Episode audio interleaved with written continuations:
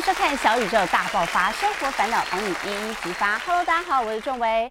呃，最近啊，其实大家都在讨论一些存股相关的议题。那其实前一阵子哦，台股呢在大家的助攻之下，一路飙涨到了万八左右的水位。但是今年呢，开始逐渐回档。而当时在万八的时候啊，很多人都笑说万八存股粉身碎骨。如今回档过来了，是存股族可以进场的好时机了吗？我们今天邀请到了存股教父古玉老师来跟大家分享一些存股的独门心法。欢迎古玉老师。主持人好，各位观众朋友，大家好，我是古玉老师。好，另外呢，我们现场也邀请到了 YouTuber 极简姐姐乔玉来跟大家分享一下，怎么样透过断舍离来帮你的存股加分，早日达到财富自由。嗨，大家好，我是极简姐姐巧玉。先问一下古玉老师这边了，刚才有提到嘛，现在呃台股差不多已经回档到了万五左右的水位，而且最近刚好又是除权息的旺季，所以某一些股票感觉上好像会比较便宜。现在是一个适合进场的时机吗？其实我们常常在讲说，如果今天你要做投资，你想要做存股的话呢，任何时刻都是你存股的好时机。因为像刚刚在主持人一开始有提到嘛，万八存股粉身碎骨。其实呢，这一段话呢，我从万点的时候一一一直听到现在。哦。以前呢，万点存股粉身碎骨，然后呢，再隔了一阵子，万一存股粉身碎骨，然后万二、万三、万四、万五，现在一路到了万八。然后现在从万八一路下来之后，又开始做回档的一个动作。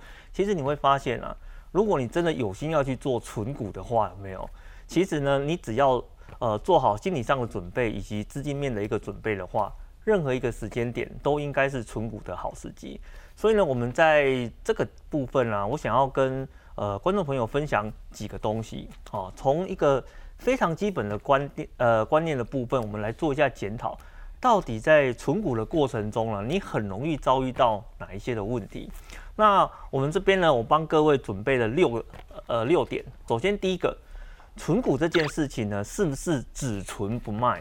这个观念啊，错的离谱啊！真的吗？因为很多人都觉得，我既然是存股，就应该存了，然后放在那都不要动啊。嗯哼，这个观念呢，我不能够说它错，嗯，但是呢，我也不能够说啊非常的正确。为什么呢？呃，我们在整个存股的过程里面呢，你一定随时都会遇到一些资金面的需求吧？好，对不对？比如说你刚开始工作的时候，你说你要做存股，嗯，可是呢，你有没有想过，也许你工作三年，你会遇到你的心上人啊，你会结婚嘛，对不对？那你结婚的时候，是不是又有一笔钱要支出了？没错。那结婚完之后，你会面临到人生的第一个难题嘛？我到底要不要买房子？啊，你买房子的话，不是要存头期款吗？事实上呢，我们在这个过程里面，很多的时间点，你都需要有一个资金大笔的一个需求。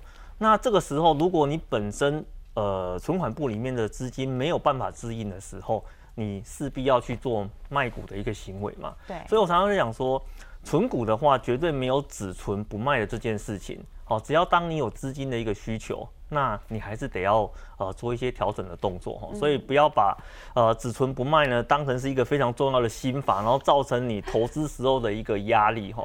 因为生活过得很困难，然后一直在存股，就生活过不下去。哎，对对对，其实我真的有遇过投资人真的是这个样子哦，他就一直信奉只存不卖，结果呢他买了之后的话，真的有资金困难的时候，他反而不是想说我要卖股票。他反而想说，我去借信贷能不能过难关哦？我觉得这个是有一点本末倒置啦。那第二个的话呢，哎，这也是常见的毛病哦，就是我们的存股呢只存在赚钱的时候啊。为什么呢？来，我帮各位整理一张小小的资料。那这个小小的资料的话呢，则是我们近期股票市场的一个走势嘛。那你会发现啊，一般人的存股是存在什么时候？存在指数往上走的时候。好，因为往上走的过程中，你会发现你的部位啊，那个资金啊会越来越大嘛，你就会对自己深信不疑，想说呢，我就是一个呃稳当的纯股族。哦，今天哦天塌不惊，哦雷打下来的话，我也绝对不会卖掉我手上的股票，非常有信仰。可是我相信呢，很多的纯股族从今年的一月开始，一直到六月这段时间，很多人都变心了。没错，信心很不足。哎，对，因为其实这段时间的话，整体市场回档有超过呃二十五个 percent 以上。哦，在这段时间里面，很多人在过去累积的一个绩效，可能在呃这短短的几个月里面的话，全部都赔回去了，所以他的信心呢，立刻就下滑了。所以我们常常在讲说啊，我们人呢，只有在下跌的时候才知道你到底是谁。哦，所以这是我们在第二点的部分要跟投资朋友来做一个提醒的。如果你真的有心要去做存股的话，你一定要把一些呃非常基本的观念，以及呢你在投资市场里面可能会遭遇到哪一些事情，你要有心理准备，哦，你才有办法呢好好的去把这件事情做好来。那至于第三点的部分的话，这是一个股票市场里面的神话，我们非常热衷啊，能不能够找到一档神奇的、完美的标的物？然后呢，我只要买到这一档之后，我就只要存它，一直买，我就能够达到我所谓的财富自由的目的。而事实上呢，我们在过去几年呢，有很多呃媒体在出书的时候、报道的时候，他都会刻意的去强调这件事情，说我今天某某某哦，因为呢某一档股票之后，我买了一百张、两百张、三百张之后，诶，我就达到了一个非常好的一个财富自由的一个状况。那很多人会讲说，哎，这样子好像很简单呢，我只要选好一档标的物，持续的买进，就可以达成我的目标了。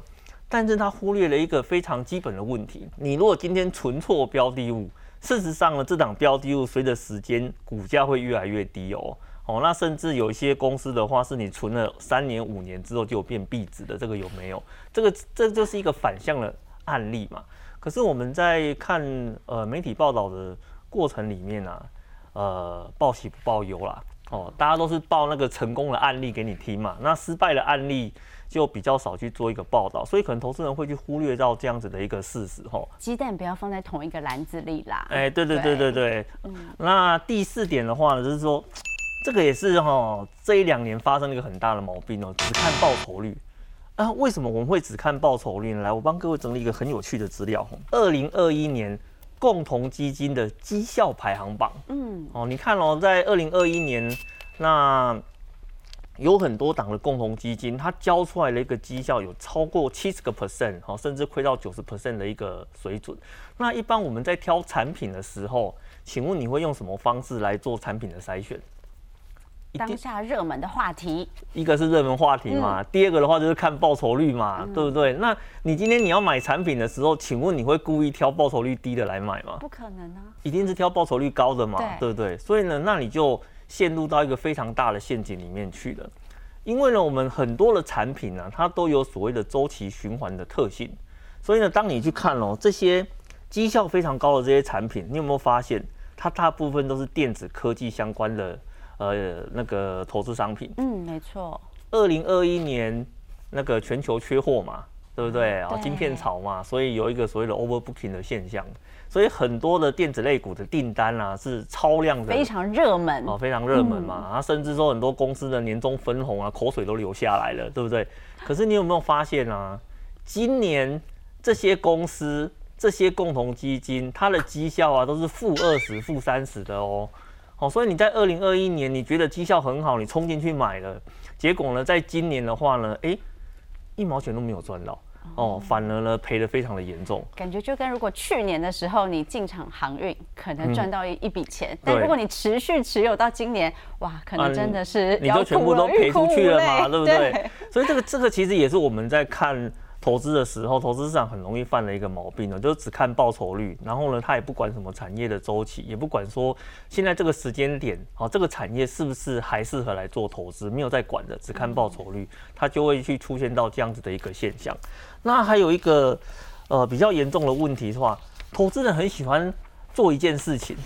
哦，叫做 all in 啊，没错啊，all in 啊，今天看到一档标的物啊，哎呀，早知道我就 all in 了啊，对不对？我们不能够说你错啦哦，尤其是当你报的这个部位在上涨的过程，很多人都会非常的悔恨啊，哎呀，我怎么买这么少？哦，导致呢涨了这么大的一段，我却只投了小小的资金。如果时间给我再来一次，我一定全部都 all in 下去。我常常这样想。哎哎，对对对对。可是呢，当你真的 all in 下去之后，通常结局都跟你想的不太一样。好，因为其实这个有一个非常大的原因在哪里呢？你投小钱跟投大钱，你的心理的压力是不一样的。我们常在讲说，很多人呢资金部位小的时候，他在股票市场里面很容易赚钱。可是呢，当你的资金部位大的时候，你的心理承受不住。我们讲的非常的简单哦，你今天如果投十万块，在市场里面一根跌停板也不过才一万块的代价而已。可是啊，如果今天你放的是一百万呢？哎，你真的 all in 了哦。哦，有有些人的 all in 是还会去借信贷啊，压房贷出来，杠杆啊，哎，对对对，压大杠杆去做的哦。那所以你投到市场里面可能不是一百，哦，可能三百、五百都有。你有没有想过，如果你压错了，一天给你来个十趴的跌停，哇，衡量的单位不一样了，你知道吗？哦，你可能一口气就赔，一天就赔掉了二十万、三十万，这时候你就会想，我一个月才赚五万块。然后呢，我心脏啊！一个早上九点到下午一点半，就赔掉了我一年的薪水。所以其实这个就是呢，我们在压资金部位大小的时候，我们对市场的看法是会改变的。所以你在投资的过程中啊，不要老是把市场想成赌博啦。哦，我们在投资的过程中，还是有一些资金呃账户的要去管理的一个技巧在的。是投资，不是投机。哎，对对对，最重要的一点啊，我把它放在最后，因为很多人在看。投资这件事情的时候，通常只有看到结果，没有看到中间累积的过程。哦，那怎么说呢？来，我们来看一下，我们在最近这几年的报道里面呢，其实很多呃投资人啊，他都当他出来现身说法的时候，其实你会发现说。媒体的报道都很单纯，哎呀，这个人一年领多少股利啊？对不对？哈，百万股利，一百五十万、两百万股利，然后看了口水都流下来了，对不对？他想说，哎呀，原来投资呢，你就可以领到这么多的一个真的可以提早退休的。对对对对对对。可是你有没有想过一件事情？当他从开始做存股这件事情，到他最后被报道站出来，这中间累积的过程啊，哎，有些都超过十年以上了。也就是说，一开始做的时候，我们也都是一步一步、一年一年的去达成你的阶段性目标。最后的话呢，才到这个所谓的最高点的这一块。可是很多人呢，面对投资啊，都是只看到最高点，然后讲说啊，那好可怜啦，对不对？那个数字怎么可能达得到？哦，你有可能想说，我全部的资金压下去，一年也不过才一万两万而已，怎么可能真的有人可以做到？百万以上的数字，可是他忽略到的就是这件事情，都不是在一开始就达成的。我们整个时间轴是拉得很长哦，那种七年以上是还蛮常见的。所以老师刚才有帮大家设定一个目标嘛，比如说第一年先从呃领五万的股利当做目标开始，那我就想要问，我到底要投入多少本金，我才有可能在一年存到？五万的鼓励呢？呃，五万的鼓励啊，实际上我们有时候在投资的过程中，我们会用直利率去做回推的动作。嗯，那呃，如果说你的目标的话，是以高股息的个股或是产品为主啊，啊，基本我们都会设五趴当成是一个回退的目标。好，所以你今天如果说一年你要领到五万的话，相当于在资本市场里面要准备一百万投入到这个商品里面去，那你就可以去呃领到五万的股息。可是我坦白讲哦。你投一百万，然后一年只领五万，那个感觉哦，其实你对投资没有什么感觉，你知道吗？然后感觉好像就觉得一年五万好像没有到很多的感觉。对对对对，可是你如果每年可以持续这样子做累积的话哦，那第一年你可以领五万，那你第二年的话呢，也许可以领八到十万，然后第三年的话呢，哎，也许你的目标是可以到十五万的。所以随着你的年数跟你的资金累积进去之后。那个领到了股息数字增加，其实你的成就感是很快就会被累积上来，然后甚至信心也会上来的。嗯，所以我们会跟投资呃朋友做一个呃简单的呼吁啦，哦，就是请你务必熬过最痛苦的前三年哦。前三年，所以，前三年是关键。前三年是关键哦。你如果前三年存股这件事情可以持续下去的话，其实你后面。习惯已经养成了哦，那你就可以很容易的继续坚持下去哦。那接下来就要问一下巧玉了，要怎么样在股市里面断舍离，可以帮我们的存股加分，财富自由呢？好，那其实我会在我的 YouTube 频道跟大家分享物品要断舍离，其实股票也是可以断舍离的。那首先第一步断呢，就是要断绝听名牌进场。像我一开始投资台股的时候，我也是听名牌，因为不知道要投资哪一支，然后每一个都看起来很像，但是又不知道公司到底在干嘛，所以就听。那些就是投资公司的这些小型的那种分享讲座，说哪几档公司可能未来前景还不错，或是像老师说的，投资报酬率很高，然后不知道那间公司是什么，我就投入进去了。结果投进去以后都是小赚或是小赔，因为你不了解那间公司，所以你完全不知道那间公司的呃业务体质是怎么这是怎么样的，或是它是怎么获利的。所以不管是涨还是跌，你永远都抱不住那只股票，所以你就没有办法参与参与到那间公司的成长。所以后来我就发现，哎，怎么其实投资好像没有办法让我离开我的工作，我就去反省，原来就是我盲从的听从别人的建议进去投资，所以我就断绝听股。听听名牌进场这件事情，那不听名牌进场，那你就要开始学会第二个第二步，就是要判断公司到底是怎么获利的，他们的营运状况到底是什么。所以我就开始去研究到底公司是怎么样，呃，它有没有护城河保护它的那是那个获利的模式，还有这间公司如果遇到状况的话，我要怎么样判断是不是一个进场的好时机？对，那就是这个就是股票断舍离的第一个步骤断的部分。对，那舍的话，就是因为我主要是投资美股市。市场嘛，那其实美股市场的好公司很多，很多都是大家耳熟能详的那些大公司。就像老师刚刚也有讲的，不要单压一只个股。但是对我来说，我会看到美股好多都是我认识的好公司，那就变成我选择很多，这时候反而要去取舍。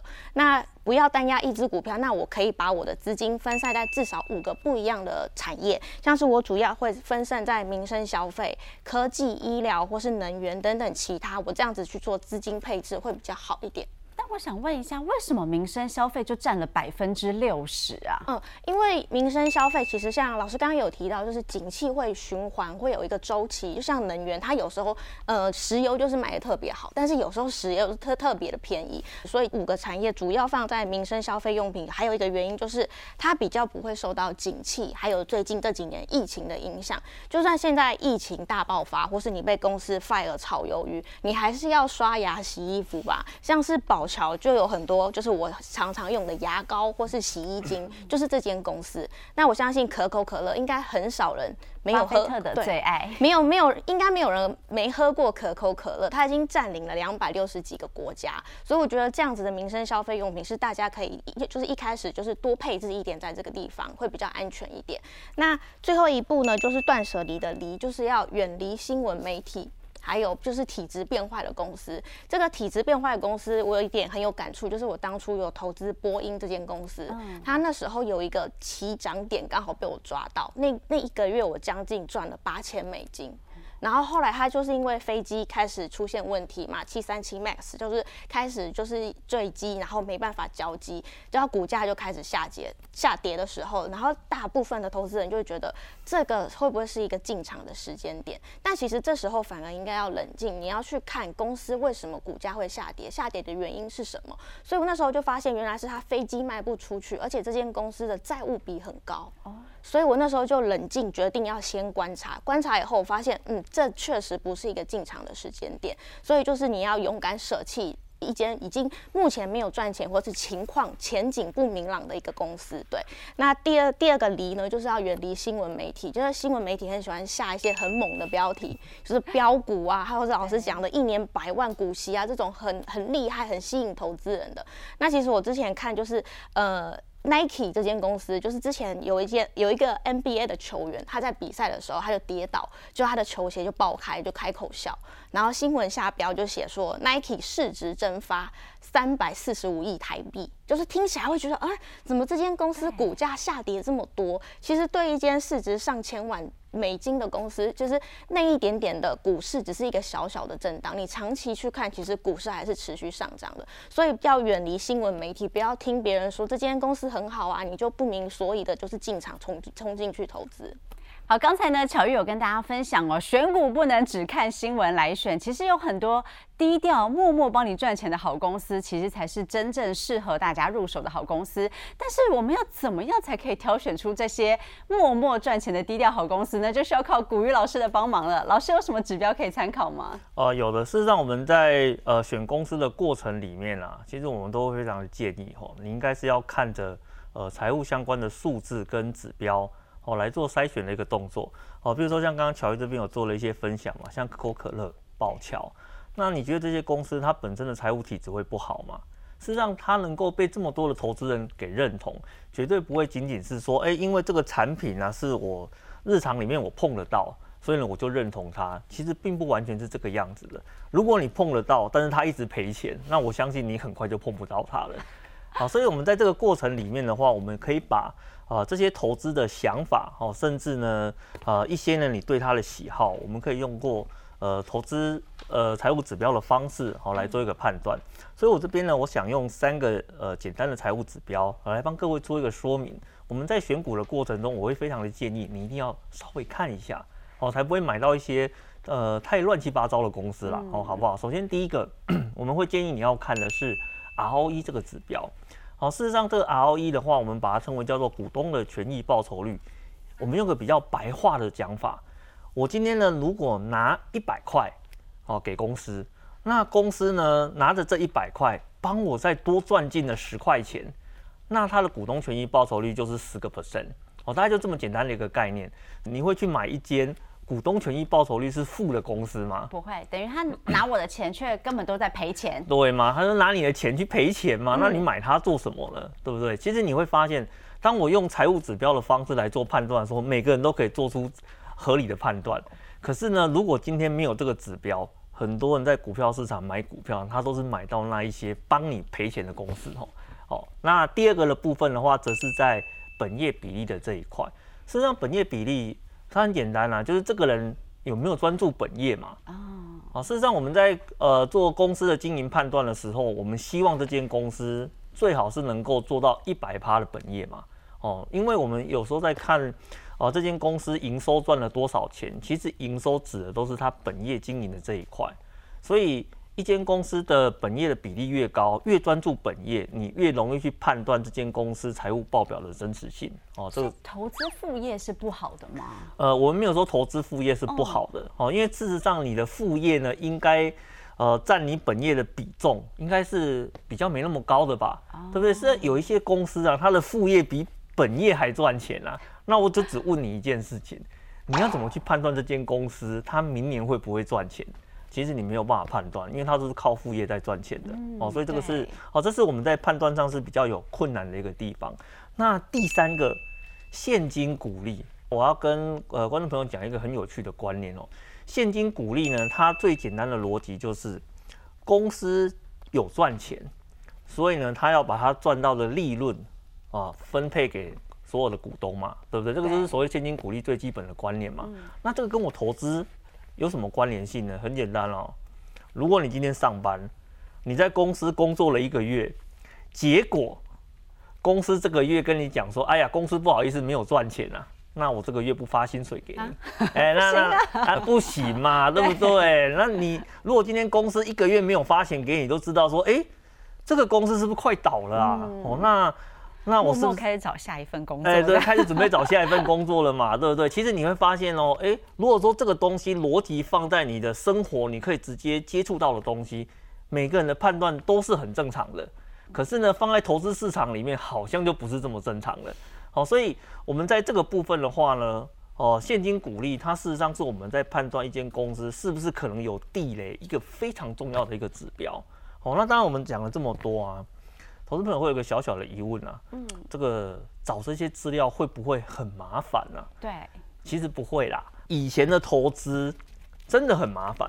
我早期在投资的时候啊，我为了拿到这些财务报表的相关资料，我必须要写信到那个公司的股务那边去，然后呢跟他讲说，哎，我是你们公司的股东，然后呢，请你寄一份你们的财务的相关资料哦给我参考，你知道吗？在我我在跟他要资料的过程中，只会得到两个结果。嗯，一个的话呢是直接认定你是股东，他就跟说啊不好意思，请问你的地址给我一下，哦，那我把这个资料寄给你。那还有一种比较谨慎的，他会跟你讲什么呢？请你告诉我你的股东编号是多少。哦，有股东编号的。哎，你不知道吧？对不对？你如果今天有买股票的话呢，你不是会收到开会通知书吗？对，然后上面呢会有一会有一串的数字，哦，那就是你的股东编号。哦，那你要给他股东编号之后，他确定你是股东，他才会寄资料给你。可是这都是过去式了。哦，那我们现在的话非常的方便哦，投资人只要进到券商的网站里面去，输入个股的代号，你就可以找到一个所谓的呃那个基本分析啦，或者财务分析。哦，你把它点进去，你就可以找到相关的资料。哦，那我们首先来看哦，啊，你今天呢进到。呃，券商的网站输入代号之后，第一个你可以看到是什么？基本分析，然后呢是在那个鼓励政策的这一块。其实鼓励政策，你把它点进去之后，你就可以看到这间公司它过去到现在它的现金股利发放的一个状况。哦，这第一个。那第二个的部分的话呢，则是我们可以看到财务分析。那财务分析的话，你就可以找到就是说啊，ROE 啦，本业比例啦，到底是多少？所以我这边的话很简单的，我把资料秀给各位看一下啊。比如说你在鼓励政策表里面的话，你就可以看到了这间公司从以前到现在哦，十几十几二十年哦，到底它的股利都有发哎，对对对对对对对对。那如果这间公司从以前到现在都有发，嗯，而且呢，你如果发现发的钱好像越来越多。请问这间公司你会不会有兴趣？绝对，一定是好公司啊！肯定是好公司嘛，对不对？因为你要一直有赚钱，你才能够发越来越多的钱给你的股东嘛。其实呢，现金股利就是一个照妖镜，好公司一直赚钱，赚越来越多的钱，它就会反映在它的现金股利表里面去哦，越来越高，代表这间公司啊对股东越来越好哦。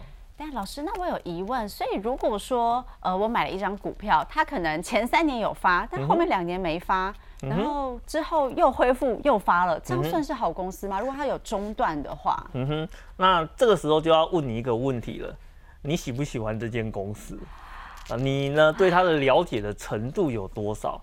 哦，因为事实上我们在呃持股的一个过程中，确实我们有时候会出现哦这间公司。突然有股利中断的记录，对，那股利中断的话，我们要看原因，因为嗯，公司的经营哦不会百分之百一帆风顺的嘛，对不对？比如说你看像最近，呃，四川那边不是限电嘛，那很多公司的话莫名其妙都承受损失了。哦，那还有比较严重的是，比如说发生了火灾，啊，你的厂房就被火烧掉了，哦，那你是不是要重建？对，那如果今天公司要重建的话，你要认列损失，再拿钱出来重建厂房，那你就可能那一年。没有办法配发现金股利，所以事实上哦，如果一间公司突然不能够发现金股利的时候，正常我们会去看原因是什么。可是前提是你要对它有兴趣啦。哦，你如果真的对它也没什么兴趣，其实我会跟呃投资朋友做一个非常简单的分享。趋吉避凶最简单的做法就是这间公司股利记录如果中断了，直接放弃。应该早点问老师的，因为我记得就是十年前我妈帮我买了一档股票，然后那时候就是说，哎，这股票，呃，反正有什么关股的成分啊，然后也是航运类股嘛，就是将来可能大有可为。可是没想到，就十年前很不错，但是后来前几年陆续的它。就没有发股息鼓励了，对，但当然，直到近几年，就是刚好航运又逐渐回来，所以我在去年吧，迅速把它脱手。啊，真的哦，我不知道你讲 快速说分手，我知道你讲是哪一档。对，那老师，另外我想问，如果他还是连续都有，比如说连续十年都有发放股利，但是他的钱给的越来越少，嗯哼，这样子。我还是要跟他分手吗？还是我可以再看一下？呃，这个部分的话，其实你要去检查他是不是啊，因为有配发股票股利的关系啊，因为你如果有配发股票股利的话，你的呃那个股本会增加嘛。哦，那你股本增加换算到 EPS 的时候，如果它的获利数字没有跟着往上走，那你就会出现现金股利越来越低的一个状况。好，所以其实我们在看这个过程里面，其实我们也会跟呃主持人讲相同的一件事情哦。一间公司现金股利中断，放弃啊；一间公司现金越发越少，放弃。好，其实这其实是最简单的啦。哦，除非你真的愿意花时间去了解它越来越少或是中断的原因是什么。哦，那另外一个部分的话，像我们在 财务比例表里面，你也可以直接就找到 ROE 哦。哦，那你也可以透过呢，呃，营业利率跟税前净利率去做一个相处啊，你也可以得到一个所谓的呃本业比例相关的一个问题。所以事实上，我们在刚刚前面讲的这些呃财务指标或是现金股利，现在券商的网站，你只要动动手指头点一点哦，其实数字都出来了哦，非常非常的一个方便哈。而且我们在其实我们刚才在讲说投资的过程里面啊，嗯，请你。不要去找一些吼那个很冷门的个股啦，哦，这是我们一个非常良心的一个建议。对，好，比如说像刚刚姐姐这边分享的啊，波音、可口可乐啊、宝乔、Nike，哎，这些都是大家听过耳熟能耳熟能详嘛，而且这些都是一个所谓的股市里面的重量级的全值股嘛。事实上，你今天投资在入门的过程中，我也非常的建议吼，你应该是从全资股开始去做呃资料的找寻哦，那以及来做这方面投资的评估。但是呢，很多人不太喜欢全资股，你知道为什么吗？为什么？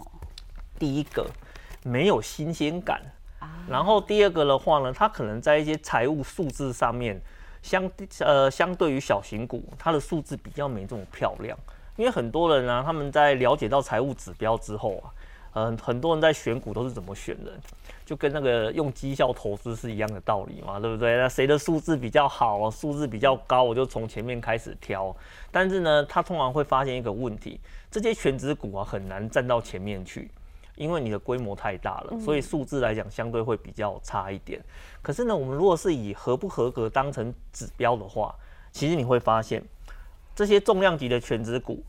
耳熟能详的，你听过用过的哦，甚至有可能你现在就在里面上班了哦，好不好？其实这些公司的话，在我们。做财务投资的过程里面，这些都是合格的公司哦。那这些合格的公司，你要去做投资，我觉得都没什么太大的一个问题。然后，当然说我们这边呃资料的部分就可以给观众朋友来做一个参考哈。没错，因为像刚老师提到选股三大指标嘛，ROE、本业比、现金股利，感觉上你把这三个指标全部都筛选完了，是剩下台股几千档，剩下的可能不知道有没有上百档，就真的是一个可能要很。很不错的公司才有可能达到这三个点都有满足，所以像老师刚才那个手板再给大家看一下，我觉得你像里面呢提到很多，可是我就有一个疑问，因为看到中华电是它的 ROE 才九点四，这样的感觉是好吗？它有没有一个比例怎么样超过多少是比较好，或者是 ROE 跟本业比都是越高越好吗？嗯哼。呃，我们在投资的过程里面啊，事实上 ROE 它会有一个基本的筛选条件，我们会希望说，呃，这间公司的 ROE 啊，哦，能够大于八个 percent 以上，哦，这样子的话比较可以，呃，符合到我们对市场风险承受的一个要求。哦，那当然在这个过程里面呢，很多人会有跟主持人一样的疑问哦，因为你这张表。从头看到尾，你会发现，哎，有些公司 ROE 很高，对，有些公司的 ROE 很低哦。比如说像刚刚中华电，ROE 只有九，感觉蛮逊的。对，哦啊，然后像瑞昱有四十九点三呢。哎，对对对，四十九点三。然后我们刚刚前面有讲过嘛，哦，四十九点三是什么意思？拿股东一百块可以赚四十九块钱，超棒的好公司。对，中华电逊毙了，我给你一百块，你只能够赚九块钱啊，这个。跟瑞昱比起来的话呢，天跟地的一个差异啊，呃，事实上这个比较是不对的啦。哦，好不好？啊，因为呢，实际上两家公司的类型不太一样。我们讲中华电信，我们想到中华电信的时候，你会想到什么？路上开着一台黄色的车，然后呢，当你家里要上网的时候，派人到你家接网路线，哦，然后呢，在你的社区大楼呢要铺光纤，哦，在马路上呢要铺很多的一些通话线。让你可以迅非常顺利的去使用这些呢，我们就把像中华电信这样子的公司，我们把它称为这个叫做重资产型的公司哦，因为它需要很多的资产去呃才能够去提供它的服务嘛，对不对？要建基地台呀，对对对，要拉电缆线呐，对对对对，这个是属于重资产公司。那像瑞昱这种公司的话呢，它从头到尾的只有主要就只有两个东西，第一个是人啊，第二个。就是他们的那个软体跟智慧财产权的这个部分啊，因为它的资产呢，都委托给像台积电这样子的公司帮他们去做了嘛，所以说等同说，呃，以前的 IC 设计公司啊，它必须自己盖半导体厂才能够去做它的晶片出来。可是呢，因为台湾的半导体代工非常的发达哦，那它就可以把资产的这一块切给。呃，半导体代工厂去做，它只保留人跟软体的这一块，所以它是属于轻资产的公司。一般来讲，只要是轻资产的公司，都有高 ROE 的特性；重资产的公司都会有低 ROE 的特性。好，所以我们在选股的过程中，你千万不要想说，哎，呃，我今天呢，只要看到 ROE 比较低的这间公司一定比较不好。事实上不是这个样子的哈，我们还是要从。这间公司它的一个本身经营的特性哦，然后去了解到说它的 ROE 的属性可能会落在什么地方哦，这是我们在投资的过程中要提醒啊观众朋友的。嗯，所以老师可不可以再告诉我们一下，你知道懒人投资 ROE 跟本业比要达到大概几趴，我们就可以把它列入好公司的范围？呃，我们一般是这个样子哈，其实我们会呃希望卡三个条件啊，首先第一个。我的 ROE 的话呢，要能够大于八个 percent。好，那第二个的话呢，我的本业的比例呢，我希望它能够超过八十个 percent。好，那第三个的话，我希望这间公司哦，它至少要连续十年的一个现金股利发放的记录。因为你千万不要想说这个条件会不会很严苛，不会不会不会，这一点都不严苛哦。因为我们一今天你能够在呃上市柜市场里面做交易的公司，他们都在上市前就已经存在了十几二十年的时间了。好，所以当你在上市柜的时候，它也会把过去的一些资料给汇进来，所以你就可以看到说它过去整个的一个状况。所以我。呃，连续十年以上的现金股利的发放记录一点都不过分哦。那我们透过这样子的方式的话，就可以把一些呃体质真的很糟糕的公司，就可以把它做排除的一个动作哈。嗯。好，老师刚才呢不只是给大家鱼吃，还教大家怎么钓鱼。但是很重要的一点就是，钓鱼的钓竿还是要自己买啦。我们要怎么样存到钱可以买这个钓鱼的钓竿呢？就要靠我们巧玉姐姐了。好，那我其实非常喜欢极简，因为我觉得极简就是你断舍离，你不要。你不必要的东西，你其实可以帮自己存下很多钱。那其实我在极简的过程中有整理出，就是极简为我带来的财富的心法。第一个就是要追踪支出，我从二零一五一六年就开始，就是每天记账，就是确实确确准确到一块钱都不差的那种程度。对，然后我就发现，其实我以前花很多钱在照顾我的皮肤，因为以前我皮肤不好，长很多痘痘。结果我一记账记下来，就发现我一个月将近花万元，所以我就开始就是去追踪，说还有哪一些支出就是是不必要的。然后我又发现有那些什么衣服啊，还有这信用卡的分期付款啊，每一期就是你分完期就分六期、十二期，每每每一笔的金额就只有就是几十块或者几百块，你会觉得哦，我一定负担得起，反正我下个月有几万块的薪水嘛。可是透过记账，你就会发现，其实每个月累积下来，累积到最后其实是好几千块。我等于我这个月还没有领到薪水，我已经要为下就是下个月跟下下个月付好几千块的信用卡账单。所以我就我觉得从一开始大家可以开始去记录自己的钱到底花到哪里去。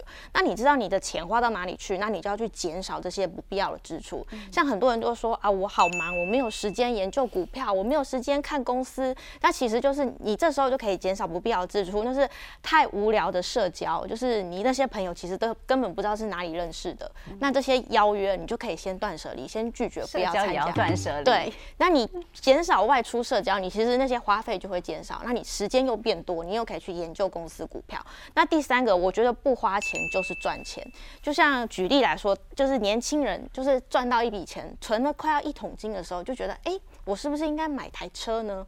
就是如果用一台车六十万来做比例，一般的上班族可能要存钱存个一到两年。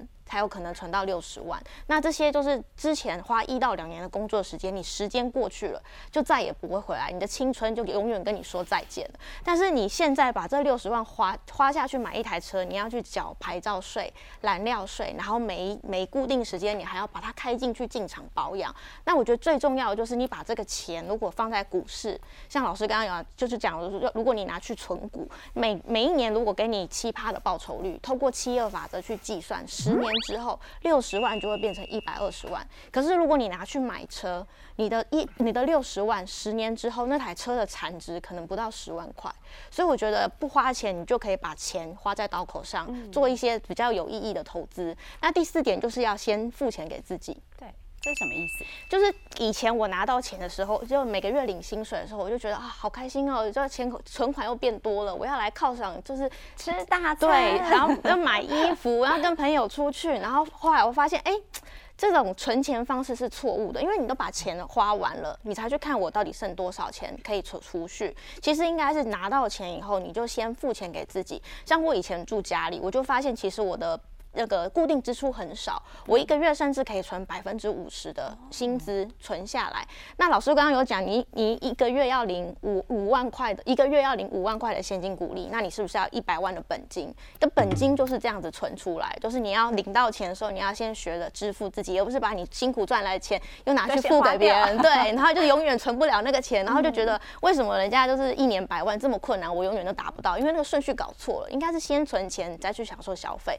那最后。后一点呢，就是要减少债务。我们这里先不谈，就是比较大笔性的房贷。我觉得身上如果有那些信贷啊、卡债啊，像我以前就是信用卡分期啊，这些我都很鼓励，一定要尽快的摆脱负债。因为我觉得有负债的人生其实都不太好受，你会影响到你的日常生活，在投资市场也会影响到你的投资判断。因为你在做决策的时候，你会觉得，哎，这间公司会涨，所以我就可以去投资它。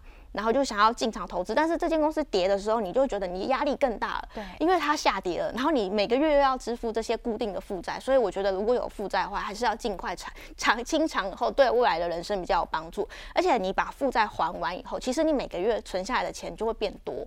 那你在变多的这个前提下，你的信心跟你的成就感也会提高，这就是慢慢累积出来的小成就。广大的小资族，或是像我这样的投资小白们，可能都会有一个问题，比如说我买存股啊，我应该要每个月定期定额的去扣款呢，还是我应该在一个月当中，我自己找一个我觉得相对低点的水位进场？老师，你觉得怎么样比较好？呃，我觉得嘛，其实让我觉得小资族在投资的过程中，不要一天到晚想低点这件事情啊，因为其实低点这个东西的话，它就是一个呃非常明显的陷阱题哈，因为。呃，所谓的低点啊，一定是你在看过去的线图，你才知道说啊，原来这个时间点是个低点，哈，原来这个时间点呢，我应该好好的做加码的一个动作。可是你有没有想过，你人在低点的这个当下，你在想什么？还会更低，我等明天。哎，你如果说还会更低的话，你是一个很乐观的投资人哦。哦，其实很多人是在那个等低点的过程中，等到信心都不见了哦，甚至在最低点的时候做一个崩盘杀出的一个动作哦，因为他可能会觉得说，哎，啊，这个世界快崩坏了，然后大家都在卖股票啦，对不对？然后大家都说明天会更低啊，我就只问你一件事：如果你发现你手上的股票明天会更低，你你接下来会做什么？我可能就暂时不会打开这个 app，当做没看到，眼不见为净这样。啊，其实也还有另外一群投资人，他会想说，既然明天会更低，那我今天就把股票先卖掉，哦，然后我等到低档的时候，我再把它做回补。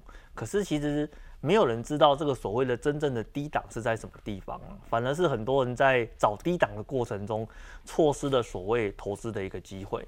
所以我会跟呃年轻的投资朋友有个简单的建议啦，就是。呃，请你呢善用定期定额，然后呢持续的在市场里面做投资哦，请记住我要持续哦。嗯。为什么？因为赔钱才是最好的师傅啦，好吧？因为很多人在投资的过程中都会想说，哎呀，教你买股票的是师傅，然后呢教你卖股票的是师傅啊，讲了老半天。其实我觉得真正的师傅呢就是市场本身，因为为什么？当你在赔钱的时候。你才会去正视你的投资问题在哪里。哦，当你在赔钱的时候，你才会想要去认识说，我自己本身的一个投资的风格哦，到底是长成什么样子。好，所以当你呃赔了一点点钱，然后你就想要赶快去离开市场的话，那我觉得你可能离开之后就不会再回来了，你知道吗？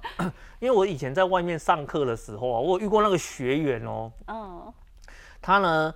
呃，曾经呢，在呃股灾的时候，哇，太痛苦了，他就把手上的股票全部都都卖掉，然后中间隔了至少七年以上，他就没有再碰股票市场了。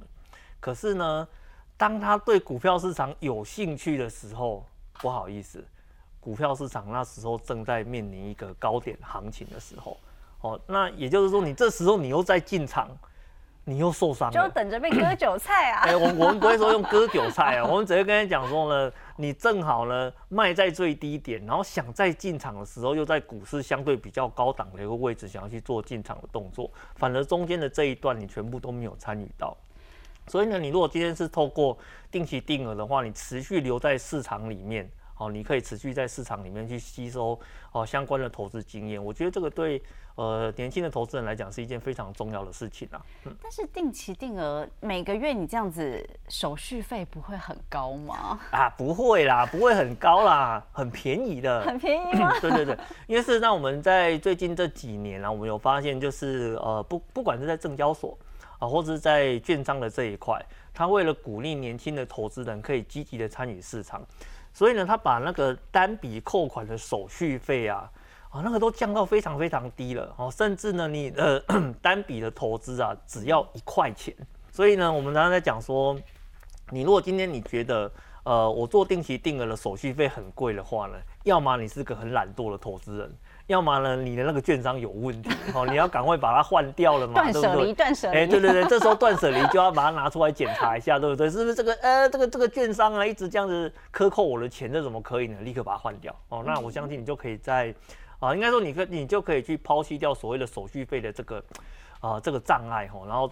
好好老老实实的去做定期定额的一个动作哈。嗯，所以手续费这边其实巧遇也可以分享嘛，对不对？因为美股好像蛮多是零手续费交易的。嗯，像我自己用呃券商是美股的券商，那其实你把钱放在那边交易买卖股票，